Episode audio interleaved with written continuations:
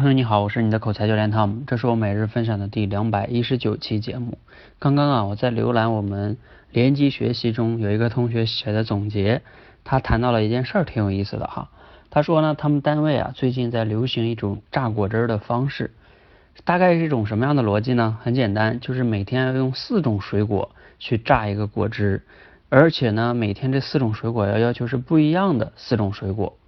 这样的话呢，榨出的果汁有一个好处，就是说它解决了你这个水果里边的不同的水果的不同的营养都让你吸收了。而如果你要是去吃水果的话呢，每个人都有自己吃水果的那个偏好，你就会只选择吃你喜欢的水果。这样的话呢，你的营养就不够全面。那他通过这件事情呢，就想到啊，我们联机学习好像也是这样的一种方式。为什么呢？因为每次学完一个素材。他能看到其他同学的这样的一些写的参考答案，那这样的话呢，他就通过一个这样的一种横向的吸收，对于同样一个问题的大家不同的思考，就会让他看到一个更全面的一个角度。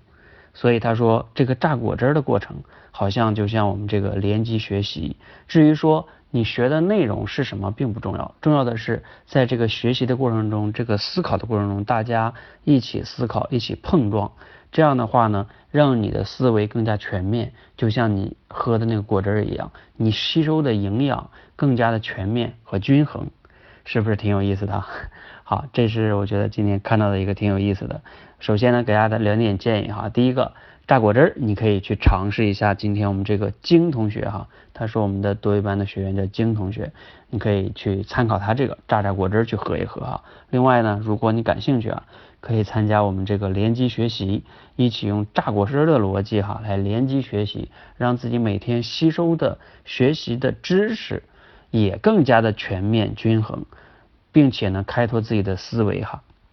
你可以在我们说话改变世界的公众号里面回复学习俩字，跟我们一起来联机学习。今天的分享呢就到到这里哈，希望对你有启发，谢谢。